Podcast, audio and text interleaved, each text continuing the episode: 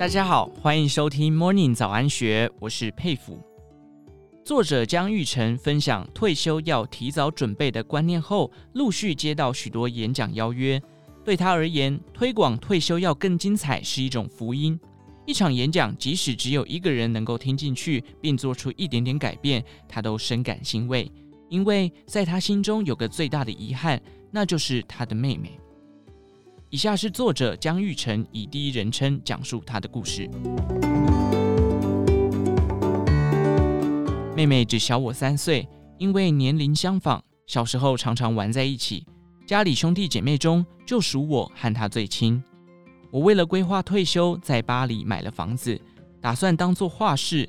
妹妹也跟着在同栋的楼下买了一间房子，计划着退休之后彼此可以有更多时间相处，共同规划退休后的生活。妹婿和妹妹是一对很出色的企业家，妹妹更是典型的女强人，更是工作狂。白手起家的她自创家电品牌爱美神，业绩亮眼。她正好是我的反面教材，生命中除了工作还是工作。任何事情都要等到退休后，对于梦想的实现、兴趣的培养，都一言再言。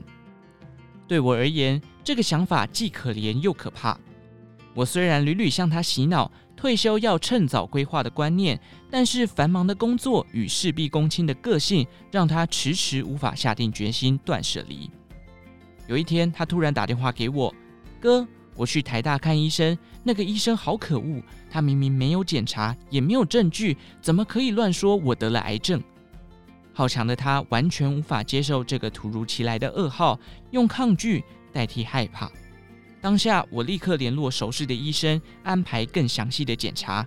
报告出来后，医生把我拉到一旁说：“只剩下半年的时间。”妹妹罹患的是无声的杀手——胰脏癌第三期。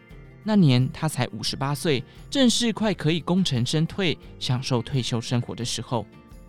妹妹罹癌对全家的打击都很大，对我而言更是晴天霹雳。事后回想，许多事情都是早有征兆的，但是因为忙碌大意而疏忽了。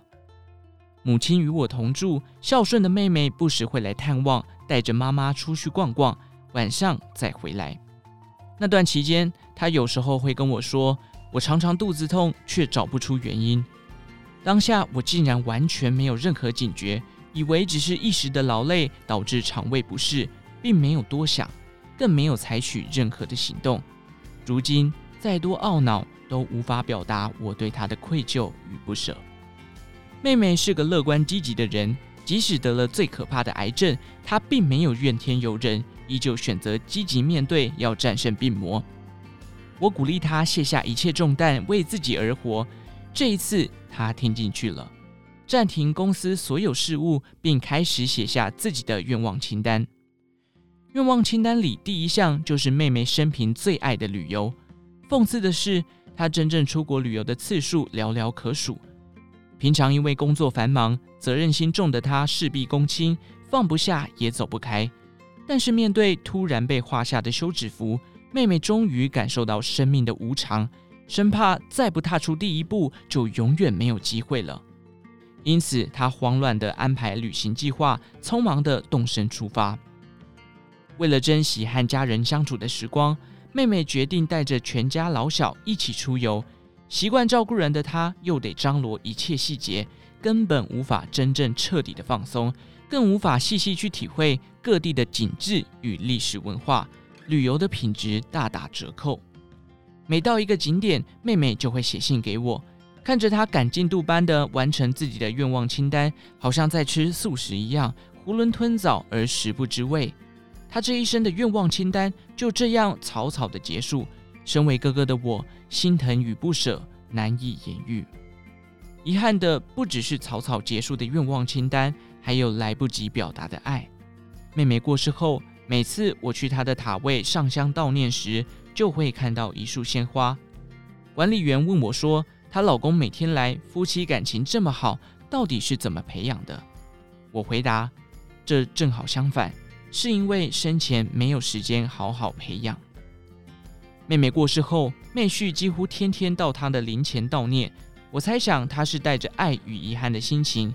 因为生前各自都忙于工作，对身边的亲人难免偶有轻忽，未能好好珍惜。一旦失去，才知道一切都为时已晚。我跟太太说：“爱要及时，遗憾有什么意义？只是永远的痛。失去至亲的悲痛让人难以承受，连平常冷静理性的妹婿都如此哀伤，更何况亲生母亲？我母亲最疼爱的孩子就是妹妹。”白发人送黑发人的打击，我实在不敢想象。因此，对母亲，我选择隐瞒妹妹过世这件事。我也叫所有兄弟姐妹、孙子辈们都不能告诉她这个噩耗。为此，我编了一个谎言：妹妹去日本教唱歌了。母亲说：“那给我买机票，我要去日本看她。”我只好继续安抚：“你身体不好，怎么去日本？”为了取信母亲，让她放心。所以三不五时，我还会准备一些日本的礼物，谎称是妹妹从日本买来孝敬她的，这样可以让她开心。向母亲隐瞒妹妹过世，这是一个很残忍的谎言。我也不知道这样做对或不对。面对至亲骨肉的天人两隔，我只知道连我自己都承受不住，更何况是母亲。妹妹的骤逝留下许多遗憾。她心中百般不舍的年迈老母亲，还有她过世没几天就呱呱坠地的小孙女。妹妹是优秀又能干的女中豪杰，处处替人着想，不但照顾全家老小，还一肩扛起经济重担，辛苦大半辈子，赚的不少财富，却舍不得花，最后想花也花不到。正好验证了一句俗语：花掉的才是财富，不然就是一堆冰冷的数字。妹妹留下许多来不及实现的愿望与遗憾，深深震撼了我往后人生的态度。为了妹妹，我告诉自己要活得更乐观与充实。人生无常，或许是老生常谈，但是却是血淋淋的事实。前玉龙集团的董事长严凯泰，也是我的前老板，曾经开玩笑地跟我说：“如果你离开的时候，我一定会来上香。”因为你年纪比我大很多，所以这不是诅咒。我怎么都无法预料到，如此优秀杰出的企业家，竟然会因为癌症而英年早逝。人生的无常与生命起落，都是一门功课。越早修读这门功课，遗憾或许就会少一点。我不禁想起《屠然草》里的一段话：“人皆有死，然尚未及待，已洗眼而至，宛如浅滩相隔千里。”潮水瞬间已淹至脚边沙石，是故人当恨死爱生，存命之喜，焉能不日日况为之？我遇到不少人像妹妹一样，专心投入工作、家庭以及忙碌的生活。许多人向往退休美好生活，但是永远只停留在向往，而没有进一步行动。为了让妹妹和严先生的遗憾不再重复发生。